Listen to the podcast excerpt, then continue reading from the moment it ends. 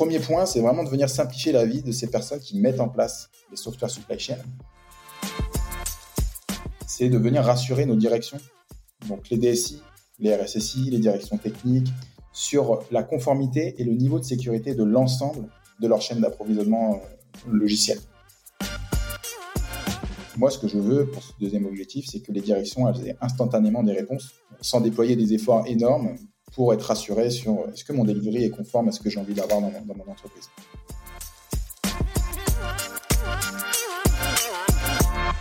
Bonjour à tous, je suis Philippe Ansarguet, VP Software Engineering chez Orange, mais aujourd'hui, c'est en tant que membre de l'équipe contenu de TechRox que je suis avec vous. Je suis ravi pour ce podcast de recevoir Aurélien Cogé. Bonjour Philippe, merci pour l'invitation.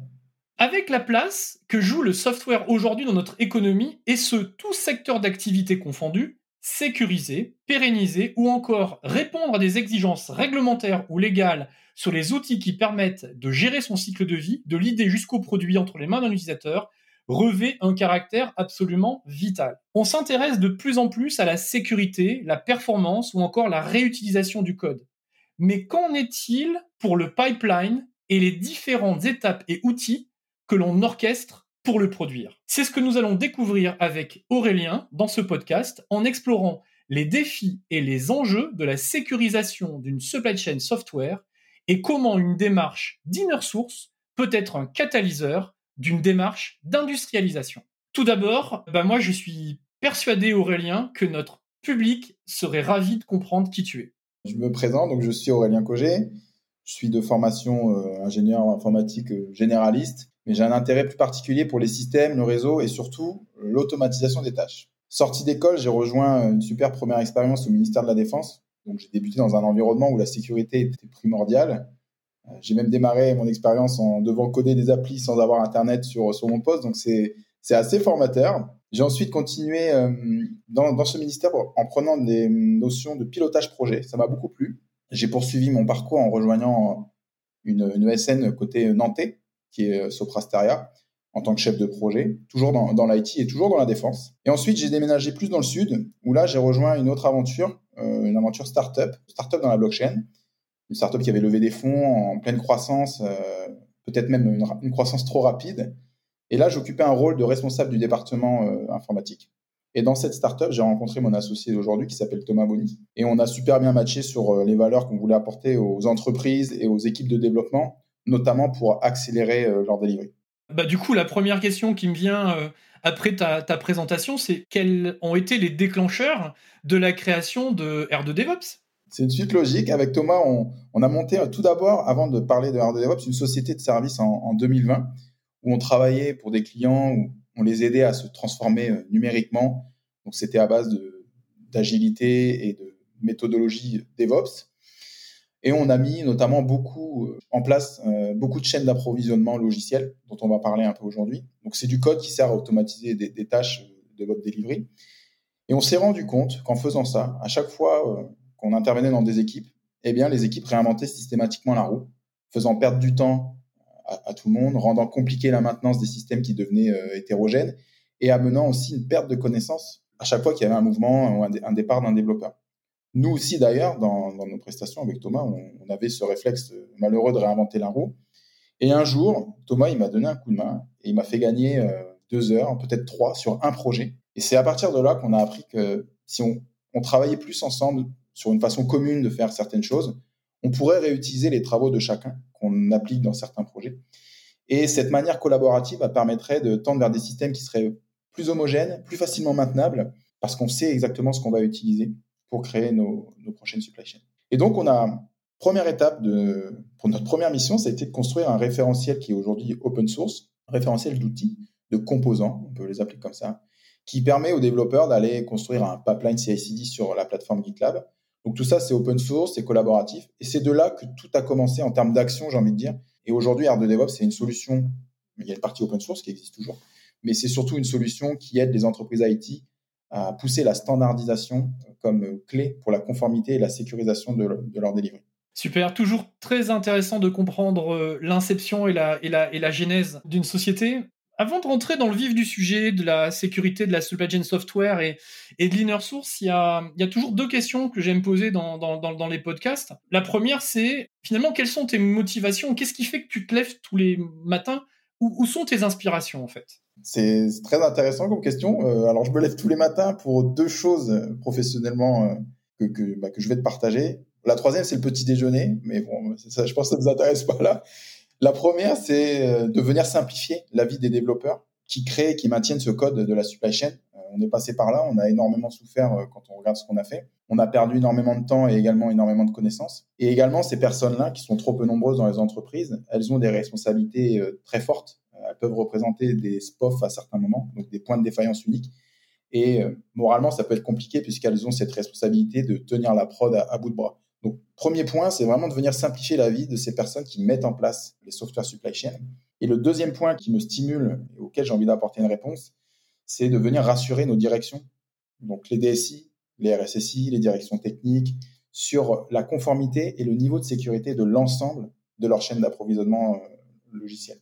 Aujourd'hui, c'est assez compliqué de savoir, euh, de connaître tout le code qui vient automatiser euh, nos tâches, qui vient accélérer notre delivery, de savoir ce qu'il y a dedans, est-ce qu'il est conforme, est-ce qu'il est sécurisé. Quand je parle à des boîtes avec peu de projets, c'est assez facile, on peut se permettre de regarder euh, manuellement dedans, mais rapidement, quand on a une cinquantaine, une centaine, des milliers de projets dans notre euh, gestionnaire de code source, tel que GitLab ou GitHub, ça devient un enfer pour, pour tout le monde de venir euh, regarder et s'assurer que le code est conforme.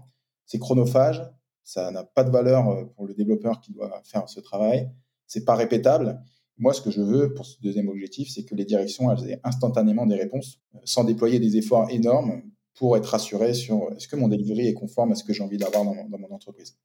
Le deuxième, deuxième question, c'est peut-être euh, au travers des différentes expériences que vous avez rencontrées, est-ce qu'il y a une anecdote qui finalement te tient à cœur et qui est représentative du, du contexte finalement de l'échange que l'on va avoir juste derrière Ouais, alors c'est c'est une anecdote qui est plus axée sur le côté sécurité euh, que sur le côté inner source. Mais j'aime bien en parler parce que malheureusement, ce n'est plus une anecdote, mais ça arrive trop souvent. Aujourd'hui, ce qu'on fait, c'est qu'on propose d'observer euh, ce qu'il y a euh, dans les pipelines CI/CD, dans le code de la software supply chain. Et généralement, quand on parle à des clients, ils ont beaucoup de projets. Et un de nos clients, il voulait regarder uniquement 500 projets alors qu'il en avait 2000. Moi, je lui ai dit qu'on pouvait regarder l'ensemble parce que je voulais qu'il ait une vision exhaustive de tout son code. Et il m'a dit non, non, j'ai que 500 projets euh, qui sont importants dans mon entreprise. Donc, à comprendre, j'ai que 500 repositories euh, actifs euh, importants dans mon GitLab ou mon GitHub. Mais en tout, il en avait 2000. Donc, on a fait cette analyse, on lui a donné des réponses. Il n'y avait pas de réponse critique, juste de, la dette technique, des ressources obsolètes. Bon, il n'y a pas de carton rouge, en fait, sur ce qu'on a, sur ce qu'on a vu. Mais j'ai quand même poussé pour qu'on lui donne cette réponse exhaustive. Et quand on a analysé le reste des projets, c'est là où on est tombé sur, sur des pépites, sur des projets qui étaient peu actifs, on a découvert des secrets qui donnaient accès à, au cloud provider, qui donnaient accès également, euh, donc les secrets ce sont des mots de passe, euh, à des privilèges sur GitLab pour pouvoir supprimer des projets. Et donc cette anecdote où bah, nous on était content de trouver des choses, hein, c'est notre but. Euh, on était aussi content de l'aider à, désamorcer au plus tôt avant que ce soit exploité. Mais cette anecdote, elle se répète trop souvent où on me dit Aurélien, moi j'ai que 500 projets sur mes 5000 qui sont importants. On va regarder que ça. Le problème c'est que ça se cache souvent dans les détails, ce qu'on n'a pas envie de voir. Il y a un legacy, il y a un historique, il y a des projets qui sont moins visibles que d'autres, mais qui sont quand même présents. Et, la sécurité, c'est pas juste sur des projets qui sont actifs, euh, en tout cas sur la supply chain. Moi, j'inviterais de vraiment s'interroger sur tout le code qui est dans notre repo, dans nos repos, parce que on peut trouver des choses dedans qui peuvent permettre d'exploiter et de remonter petit à petit sur d'autres projets qui sont plus actifs. Très bien. Bah effectivement, je pense que c'est une anecdote euh, qui est euh, extrêmement représentative du reste de la discussion que nous allons avoir. Donc rentrons euh, maintenant dans le vif du sujet, parlons sécurisation de supply chain et en quoi l'inner source peut venir y contribuer. Tu as évoqué le, terme de supply chain, de, chaîne logicielle. C'est peut-être évident, mais peut-être pas. Donc la première question que j'ai envie de te poser, c'est quoi une supply chain logicielle? Ouais, c'est vrai que ça paraît évident parce qu'on on connaît euh, le terme dans l'industrie euh, de la supply chain et, euh, et, on a raison, ça, ça, vient de là. On a encore, on a encore volé des choses dans l'industrie côté IT. Bah, on peut faire le parallèle. Moi, j'aime bien faire ce, cette explication qui permet, j'espère, de comprendre ce que ça veut dire cette software supply chain. Dans l'industrie, pour y avoir travaillé dans une industrie alimentaire qui fabriquait des, des pâtes, On a des ateliers de fabrication qui vont fabriquer des, spaghettis, par exemple. Et euh, cette spaghetti, à la sortie du four, elle n'est pas exploitable en, production directement. Elle va devoir passer par des étapes de conditionnement, de contrôle qualité, du séchage, du pesage, de l'emballage, de la livraison, jusqu'à être euh, livrée dans notre magasin favori pour être consommée par les utilisateurs. Et eh bien, dans le software, moi je parle de software supply chain, on peut avoir cette même image du code qui est produit par nos développeurs, mais qui n'est en soi pas exploitable euh, de suite en, production. Il va devoir passer par un certain nombre d'étapes qui sont propres au projet ou à l'organisation. Donc ça peut être des étapes de test, de build, de delivery. Mais le but, c'est de le livrer de manière conforme et rapide à, un client euh, final. Donc moi, quand, on parle de software supply chain, on peut le résumer par l'ensemble des étapes qui va permettre à, votre code ou au code de vos équipes de développeurs d'être livré de manière conforme euh, et sécurisée pour un usage par vos clients. Le deuxième mot très structurant pour cadrer notre échange, c'est la, notion d'inner source. C'est peut-être intéressant de faire euh, un travail euh, similaire euh, rapidement pour amener des clés de lecture. Oui, ouais, bien sûr. C'est vrai qu'on est assez familier avec l'open source. on entend parler depuis assez longtemps. L'inner source, un peu moins. Très simplement, ce qu'on peut dire, c'est que l'inner source, c'est de l'open source adapté au monde de l'entreprise. On prend le meilleur des valeurs de l'open source, le partage, l'amélioration continue, la collaboration, la transparence. Et on lui enlève ce qui peut gêner parfois euh, les entreprises, c'est-à-dire cet accès euh, sans vraiment de restriction au code source. Donc l'inner source, on peut dire que c'est un open source euh, de l'entreprise avec des accès restreints pour votre organisation, mais qui va permettre au business de, rester propriétaire de, tout le code qui est produit. Ce qui est important, c'est les, valeurs surtout qu'il y a dedans, qui sont repris de, l'open source et qu'on peut appliquer en interne d'entreprise. Donc rentrons dans le vif du sujet. Pour toi, aujourd'hui, quels sont les enjeux actuels en termes de sécurisation d'une supply chain logicielle? Tu as bien fait de poser la question d'avant euh, qu'est-ce que c'est que cette software supply chain? Je veux juste dire que faut pas qu'on oublie que c'est aussi et surtout du code, bien que ce soit des étapes on a cette image d'automatisation, mais ça reste du code qui est produit euh, par les équipes de, de développement. Aujourd'hui, ce code, il n'y a pas vraiment de standard. C'est-à-dire que les équipes, elles font un peu ce qu'elles veulent. Alors ça va marcher, tout ce qu'on voit, ça fonctionne mais on ne sait plus trop ce qu'il y a dedans. Quand on regarde un peu plus près, on peut retrouver trop facilement des choses qui sont euh, dramatiques, la présence de mots de passe, des variables qui ne sont pas assez protégées, des ressources qui viennent d'origine que l'entreprise ne connaît pas et qui pourtant font bien tourner tout, le système. Donc tout ça, ça fonctionne, mais les enjeux là-dedans, c'est que on oublie trop souvent que ce code-là de la supply chain, il va accéder à beaucoup de choses. Il va accéder au code de vos projets parce qu'il va devoir les tester, les builder, les déployer. Il va également accéder à vos environnements euh, cloud, si vous en utilisez, parce qu'il va devoir déployer dessus, donc il va utiliser des credentials, ce genre de choses. Et tout ce code-là euh, accède à énormément d'informations qui, sont critiques. Et, aujourd'hui, euh, on ne sait pas forcément bien identifier à quoi ce code a accès, comment guérir s'il y a des problèmes dans, dans, ce code-là. Donc il y a des exemples assez connus que j'invente pas, hein, qui sont sur des. Si vous cherchez des supply chain attaques, vous allez tomber sur SolarWind, par exemple où des, attaquants ont injecté des, portes dérobées dans un processus de distribution de mise à jour. Pour, euh, le but, c'était de toucher des clients finaux. La, problématique était dans une mise à jour, donc n'était pas euh, en attaquant la, cible directement, mais par une, dépendance. Autre faille qu'on peut voir, qui est peut-être un peu plus euh, technique, qui concerne Java, un peu plus récente également, la faille Log4j. Cette faille-là permettait d'exécuter du code à travers une bibliothèque de, de logs donc cette bibliothèque de log, elle a été utilisée dans plein d'applications, mais elle est également euh, distribuée dans plein d'applications qu'on euh, intègre dans des frameworks ou qu'on utilise dans nos entreprises. Donc tout ça, c'est assez dramatique parce qu'on ne maîtrise pas trop ce qui se passe. Pour moi, hein, ce qui me paraît être euh, très compliqué, c'est qu'on ne maîtrise pas nombre de chocs, qui est énorme. Hein. La, première étape qui est de détecter et d'identifier le patrimoine qui est impacté, elle est, c'est beaucoup trop long et c'est pas sûr du tout. Pour avoir discuté avec des entreprises qui ont subi cette attaque, quand ça arrive, c'est un peu la panique dans, dans, l'entreprise, parce que tout le monde veut des réponses immédiatement, mais personne ne sait vraiment identifier euh, le, périmètre, qui est cette première étape. Hein, euh, qu'est-ce qui est impacté, qu'est-ce qui est touché. Et donc, ce sont des, situations qui, laissent des traces euh, physiques sur les systèmes, mais également sur les personnes qui doivent s'engager à donner des réponses critiques sans avoir les moyens de venir mesurer sereinement l'impact que ça a amené dans les entreprises. Donc, pour revenir et résumer, apporter une réponse en peut-être une phrase, euh, sur, la question. Pour moi, l'enjeu, c'est d'éviter cette situation. Il ne faut pas qu'elle arrive. Et pour éviter, il faut pouvoir anticiper, pour pouvoir observer, mais surtout maîtriser les ressources qu'on utilise pour construire nos, software supply chain. C'est pour moi vraiment ça la, clé. du coup, la question suivante que j'ai envie de te poser, qu'est-ce que tu observes finalement sur le terrain? Bon, on, se dit tout, hein, Philippe. Là, je, vais être. ouais, ouais, on se dit tout. On est là pour ça. je, vais être, je vais être un peu cynique. Je cite pas de nom, mais ce que je vois aujourd'hui, c'est que dans nos entreprises qui ont, qui mettent en place un certain nombre de pipelines CI/CD, d'automatisation dans, dans, leur delivery via des software supply chain, eh bien, elles sont en train de construire des, des bombes à retardement, hein, si je peux dire comme ça. C'est mon quotidien aujourd'hui de parler avec des entreprises qui font ça. De les, c'est aussi mon quotidien de les aider et de parler de ce code et je commence à arriver à expliquer, enfin c'est mon but, hein, c'est pas juste de dire que c'est pas bien, mais d'essayer de comprendre pourquoi on en arrive là. Ce serait trop facile de dire que c'est euh, que les créateurs, les développeurs qui sont à l'origine de ça. Je m'arrête pas là, j'ai été développeur, j'ai été aussi euh, manager, donc j'ai l'avantage de pas trop prendre parti. Mais ce que je vois sur le terrain, c'est que dans le domaine IT, il y a quelque chose qu'on n'a pas encore, je pense, compris par rapport à, à ce qu'a compris l'industrie sur le sujet de la supply chain. Dans l'industrie, la supply chain, c'est quelque chose dans laquelle on va investir beaucoup, d'argent, beaucoup de, beaucoup de temps, beaucoup de ressources, parce que c'est quelque chose en lequel on croit, qui va nous faire gagner du temps, qui va augmenter la cadence, qui va rendre le travail euh, moins pénible. Et dans le software, malheureusement, je ressens pas ça. Euh, je ressens plutôt euh, que la, toute cette automatisation c'est vu comme un centre de coût plutôt qu'un centre de, de, profit. Et le problème, c'est que donc je creuse hein, toujours et je me rends compte que dans les appels d'offres auxquels on va répondre, on va rarement ou trop trop trop peu souvent trop rarement euh, mettre une ligne budgétaire sur euh, la supply chain.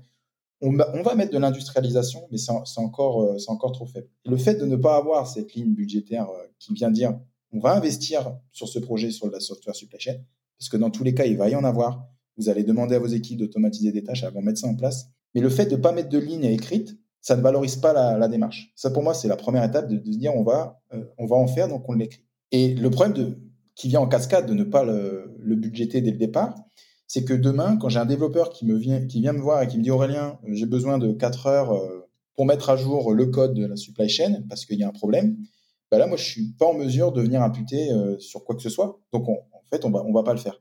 Et pour moi, il y a un problème comme ça qui, s'enchaîne euh, dès le départ. Si on ne met pas dès le départ qu'on va investir du temps, de l'argent sur de l'automatisation, eh ben on retrouve derrière des systèmes qui vont pas être maintenus, qui vont pas être sécurisés, et, ça devient la catastrophe. Donc, je suis pas, je suis persuadé que c'est pas que technique, euh, ce que je vois sur le terrain. Hein. Euh, j'ai envie de comprendre la cause et je le vois comme un tout. Pour moi, si on valorise mieux cette partie-là, ça nous permettrait d'éviter le chaos que je suis en train de voir qui se dessine et, euh, et de remettre euh, vraiment une place euh, un peu plus belle pour, pour cette software supply chain qui redeviendrait un, centre de profit plutôt qu'un centre de coût aujourd'hui. Donc en fait, industrialiser son code, c'est bien, mais industrialiser sa supply chain, euh, ça paraît complètement nécessaire quand on t'écoute et, euh, et, a priori, c'est pas vraiment ce que tu observes euh, dans, ton, quotidien. Du coup, si on veut essayer de regarder comment apporter des, éléments de, réponse, quels sont pour toi les meilleures pratiques ou les conseils que tu pourrais partager pour pouvoir surveiller les menaces et les vulnérabilités de cette supply chain? Alors, bah, moi, je, je conseillerais de commencer simple. Tout d'abord, il faudrait avoir des choses qu'on arrive euh, facilement à observer, que ce soit rapide, que ce soit simple à faire, qu'on puisse obtenir des réponses quand on en a besoin. Alors, je ne parle pas encore d'alerting. Pour moi, l'alerting, dans, ce domaine-là, c'est l'étape d'après. Il y a déjà des choses à faire, euh, de venir regarder et de comprendre ce qui se passe avant de parler d'alerting, mais c'est une bonne prochaine étape. Le but, là, pour moi aujourd'hui, c'est de, de pouvoir avoir des informations euh, fiables et sûres dès qu'on en a besoin. Par exemple, si, si à chaque fois je vais prendre un exemple de la vie quotidienne. Si à chaque fois tu voulais être assuré euh, sur ton niveau d'huile dans ta voiture, à chaque fois que tu voulais avoir cette information, tu devais t'arrêter, descendre de ta voiture, ouvrir le capot, couper le contact, euh, prendre les mesures euh, et remonter. C'est un, un, peu long. Et il y a un moment, tu vas plus le faire et à un moment, tu vas tomber en panne. Donc, il faut qu'on puisse observer tel qu'un tableau de bord te donne l'info dès que tu en as besoin. On, on, regarde, on regarde trop souvent, hein, mais au moins ça te rassure et, et c'est pour moi la première étape aujourd'hui, c'est de pouvoir voir. Pour que ce soit simple à observer, parce que c'est bien beau de dire il faut observer, il faut pouvoir se mettre d'accord sur une façon de travailler euh, en entreprise. Aujourd'hui, le code euh, dans la supply chain, on fait un peu ce qu'on veut, il n'y a pas de normes, et c'est peut-être ça euh, le, problème. Donc il suffit pas d'avoir une norme internationale, c'est pas ce que, je demande, même si peut-être un jour ça arrivera, mais déjà en, en interne d'entreprise, ce serait beau de se dire on travaille toujours de cette façon-là pour rendre beaucoup plus facilement la maintenance et aussi l'observation. Et c'est là où l'inner source prend du sens et là où on peut raccrocher le discours euh, bah, de, de, ce podcast. il y a de la sécurité, mais il y a aussi l'inner source qui peut permettre vraiment d'enclencher cette étape-là. Pour moi, ça prend énormément de sens par, par, rapport à ce que je vis tous les jours, de pouvoir créer et partager un patrimoine commun en entreprise sur lequel les équipes se sont mis d'accord. Hein. Il n'y a pas besoin de, de, de, suivre une norme. On peut aussi inventer sa propre norme. C'est déjà une bonne première étape en interne entreprise, ce qui va permettre à moyen terme de gagner énormément de temps dans les opérations de maintenance, d'observation, de compréhension de ces systèmes, et aussi de donner un cadre beaucoup moins dangereux aux équipes de développement qui vont devoir intervenir sur des systèmes qu'on commence à connaître. Le point que, qui peut-être est intéressant maintenant de, de regarder, en fait, c'est que, évidemment, il y a, tous les, les, contextes de sécurité que tu viens de, de, nous partager là depuis déjà euh, quelques minutes, mais on est peut-être à, un moment euh, aussi euh, un peu différent parce qu'on a des évolutions notamment réglementaires, et je pense par exemple à, une directive comme, euh, comme Nice 2, et en fait finalement, ces évolutions réglementaires, bah, elles peuvent avoir des impacts extrêmement structurants sur le sujet de la sécurisation de la supply chain logicielle. Et donc, du coup, finalement, ça devrait clairement amener nos auditeurs à se questionner euh, sur le sujet. Qu'est-ce, que ça t'évoque finalement, ce, ce, ce contexte d'évolution réglementaire? Ça va dans le bon sens. Bien sûr, il y a du travail euh, parce que ça va demander beaucoup de changements. Donc, tu parles de Nice 2, c'est vrai qu'on c'est celle qu'on entend euh, de plus en plus. Aujourd'hui, à, première, vue, première vue, il y, a il y a une évolution par rapport à, à, Nice 1 sur les secteurs des entreprises qui vont être concernés, tels que la santé, l'énergie, mais on a aussi les fournisseurs de, de services euh, numériques. N'y a pas de liste finalisée aujourd'hui. Je crois, que ça va se, décider en courant 2024, mais il y a quand même aujourd'hui un critère qui ressort. Nice 2, ça va toucher des entreprises qui ont un certain nombre de personnes, il me semble que c'est 50 employés, 50 personnes, et un chiffre d'affaires supérieur à un million d'euros. Ce n'est pas non plus tout le monde. Mais ce qui est important de comprendre là, c'est pourquoi cette directive elle arrive, en fait, le contexte. Et, et ça, c'est l'ANSI qui, qui, nous le dit, c'est qu'aujourd'hui, il y a 60% des, des, attaques qui sont signalées à, à, l'ANSI qui viennent de ces, de ces structures-là. Et de plus en plus, le type d'attaque provient d'attaques type supply chain, venant d'un sous-traitant ou d'une dépendance. Donc ça, ça, fait du sens vraiment parce que je pense qu'ils voient aussi euh, des choses. C'est pas juste pour dire on va sortir une, une, norme. Il est encore trop tôt. Je fais des recherches, mais encore à trop tôt pour euh, avoir un document qui liste exactement ce qu'on doit suivre. Euh, il y a quand même des grandes catégories qui sont du, du classique, hein, mais qui sont pas encore assez précises à, mon goût. De pouvoir, euh, par exemple, déclarer dans les 24 heures un accident, un incident, d'utiliser du chiffrement fort, garantir la, la continuité opérationnelle en cas d'incident. Et on commence aussi à voir euh, des choses sur euh, garantir la sécurité des, euh, des supply chains. Donc c'est là où je pense que ça va demander à, à toutes nos entreprises qui sont concernées de venir euh, commencer à regarder ce qu'on utilise pour construire euh, nos supply chains, s'intéresser de plus près aussi à, ce code, parce que c'est du code qui, euh, pour l'avoir vécu, quand, quand vos supply chains s'arrêtent, vous ne livrez plus en production. Donc ça peut avoir des impacts énormes pas que sur la production, mais aussi sur le produit, puisque, comme, comme, je vous l'ai dit, c'est du code qui touche à beaucoup de choses, et notamment à votre code applicatif. Donc c'est bien qu'on s'intéresse à ce sujet-là. Je suis curieux de voir euh, ce qu'on va nous demander, mais en tout cas, voilà, pour moi, il faut commencer à, en avoir conscience.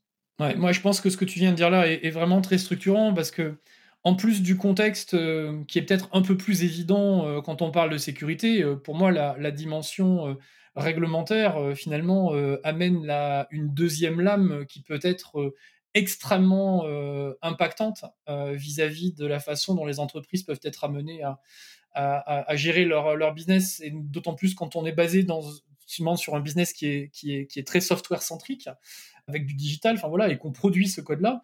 La maîtrise finalement de cette supply chain, euh, euh, oui, on le fait pour des raisons de sécurité, mais on va se rendre compte qu'on va être euh, de toute façon amené à le faire, tout simplement pour être en situation de pouvoir répondre à des trajectoires réglementaires. Et là, on a parlé de Nice 2, mais, mais il y a d'autres trajectoires qui se jouent au niveau européen qu'il va falloir intégrer. La question suivante qui me vient à l'esprit, Aurélien, c'est que finalement, quel conseil tu pourrais donner évidemment, à part déployer R2 DevOps, qui, est forcément la, réponse euh, naturelle à laquelle tu vas, penser, mais concrètement, euh, une organisation qui envisage euh, d'adopter euh, l'inner source pour améliorer la, sécurité de sa supply chain, Qu'est-ce que tu apporterais comme conseil euh, à ces organisations? Bon, le premier conseil que tu donnes, évidemment, non, R2 DevOps, c'est notre approche, c'est une façon de répondre aux, problèmes. Il y en a certainement plein d'autres. Et nous, c'est ce qu'on pousse. Ce qui est important de comprendre derrière, c'est que c'est quand même euh, alimenté par, par de l'inner source pour que ça marche. il y a plusieurs choses dans R2 DevOps, mais là, si on veut parler d'inner source, qui est vraiment pour moi la première étape pour la standardisation et maîtriser ce qu'on met dans, dans nos supply chains, c'est ça dont j'ai envie de parler quand tu me poses cette question. L'inner source, c'est une belle idée, c'est bien, mais c'est pas magique. Ça marche pas tout le temps. Il y, a une formule, il y a quand même des conditions qui vont faire que, ça va marcher. Notamment, ça nécessite un investissement certain. Mais aujourd'hui, je sais que cet investissement, il, vaut, la peine. Il faut être en mesure de, de l'identifier, de se dire, OK, on est prêt à faire cet investissement. Mais aujourd'hui, quand moi je parle à des équipes de développement, euh, je vois qu'elles réinventent systématiquement la roue, comme nous, on a pu le faire, hein, qu'elles emportent la connaissance à chaque fois qu'il y a du mouvement, du turnover ou, autre, eh bien, je, suis convaincu que l'inner source serait une bonne solution. Et, c'est ça le message que, je porte. Maintenant, avant de se lancer dans l'inner source, c'est un investissement, ça doit se discuter. Et un conseil que je peux donner qui marche bien, euh, c'est de, bah, premièrement, de s'assurer que ça va vous aider et que ça, va aider tout le monde. Parce que l'inner source tout seul, euh, ça ne marche pas. Et pour ça, je, vous encouragerais à, interroger vos équipes euh, votre plateforme engineering, vos équipes DevOps, enfin tous ceux qui touchent euh, de près ou de loin les, les, supply chains, et de leur demander euh, est-ce qu'elles ont le sentiment de réinventer la roue? Vous pouvez, leur poser la question comme ça, hein, à chaque fois qu'elles vont coder leur pipeline CI/CD. Donc les pipelines CI/CD, ça, va leur parler, c'est dans leur jargon, c'est le code qui va servir à, créer vos, supply chains. Posez-leur la question et si vous remarquez une tendance affirmative, c'est peut-être qu'il euh, y a de la duplication de code, ou il y a une perte de connaissances, ou il y a des choses que l'inner source pourrait vous aider à, à résoudre. Une deuxième question, adaptée plus à une typologie d'entreprise qui a un certain nombre d'équipes ou plusieurs équipes tech euh, en interne. Est-ce que euh, ça, je la pose parce que j'ai découvert euh, bizarrement que, bah, que c'était le cas, mais en posant la question, on peut le savoir bien plus tôt. C'est de leur demander est-ce que vous savez comment vos collègues mettent en place leur pipeline CSI Est-ce que vous connaissez la façon dont dans tel département ils font pour déployer tel type d'application? Et encore une fois, là, si vous voyez une réponse qui est une tendance au non, c'est que potentiellement, ben, vous avez plusieurs équipes qui font plusieurs fois la même chose, qui va diverger, qui va falloir maintenir dans le temps, et que là encore, l'inner source pourrait être une solution envisageable pour harmoniser le tout. Encore une fois, si vous n'avez pas beaucoup de projets dans votre environnement, euh, cette approche, elle va rester valable, mais là où on sent vraiment la valeur, c'est quand vous avez un certain nombre de projets, un certain nombre de pipelines, avec plusieurs équipes techniques potentiellement qui sont en train de réinventer la roue sans, sans le savoir. Donc vraiment, le premier conseil, pour résumer, ce serait d'aller chercher des infos auprès de vos équipes, savoir si elles ont les problèmes par euh, des questions, hein, je, vous en ai donné deux, et est-ce qu'elles pensent que l'inner source pourrait être une solution? Parce que si vous décidez de partir dans cette démarche d'inner source, ce seront eux les moteurs de la contribution, c'est pas quelque chose qu'on va faire non plus tout seul. Est-ce que tu as une forme de potion magique euh, sur euh, comment s'assurer de l'adhésion des équipes de développement et de la direction finalement dans le modèle d'inner source que tu viens de présenter?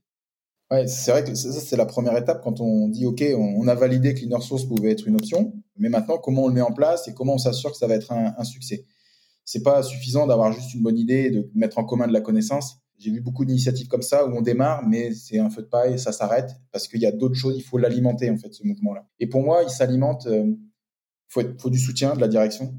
Euh, pourquoi? Pas juste pour dire, euh, allez-y les gars, c'est bien, c'est parce que ça va demander du temps aussi à ces équipes qui initient le mouvement de pousser la bonne parole, d'aller accompagner les équipes, de leur montrer maintenant on utilise, on travaille de telle façon, d'aller harmoniser les, procédés. Et tout ça, c'est du temps. Je, l'entends, hein. c'est du temps où on va pas produire euh, peut-être son cœur de métier, mais c'est du temps où on va évangéliser on va pousser la bonne parole en interne pour que le système prenne à l'échelle. Donc ça, faut que ce soit accepté aussi par la direction, que ces équipes-là vont devoir euh, passer du temps euh, à, à, en parler. Et le deuxième point super important, c'est de pouvoir rendre la contribution facile. Si moi j'ai envie de participer au mouvement, il faut que je puisse le faire de manière euh, simple. Il ne faut pas que ça me demande énormément de travail, sinon je vais me décourager, je ne vais pas le faire. Donc si on a ces deux éléments-là, du soutien, je trois, des personnes qui sont convaincues, euh, qui sont motrices, un soutien de la direction qui, qui invite euh, bah, les personnes à en parler lors de talks ou à passer du temps dans les équipes, et également un moyen simple de venir contribuer pour que d'autres personnes s'embarquent dans le mouvement, parce que le but, c'est pas non plus qu'il y ait que euh, les, originaux de départ qui contribuent et qui maintiennent ça. Si on a ces trois choses-là, ça permet d'avoir vraiment euh, une belle mécanique et, de sentir la magie, la magie de Source qui prend.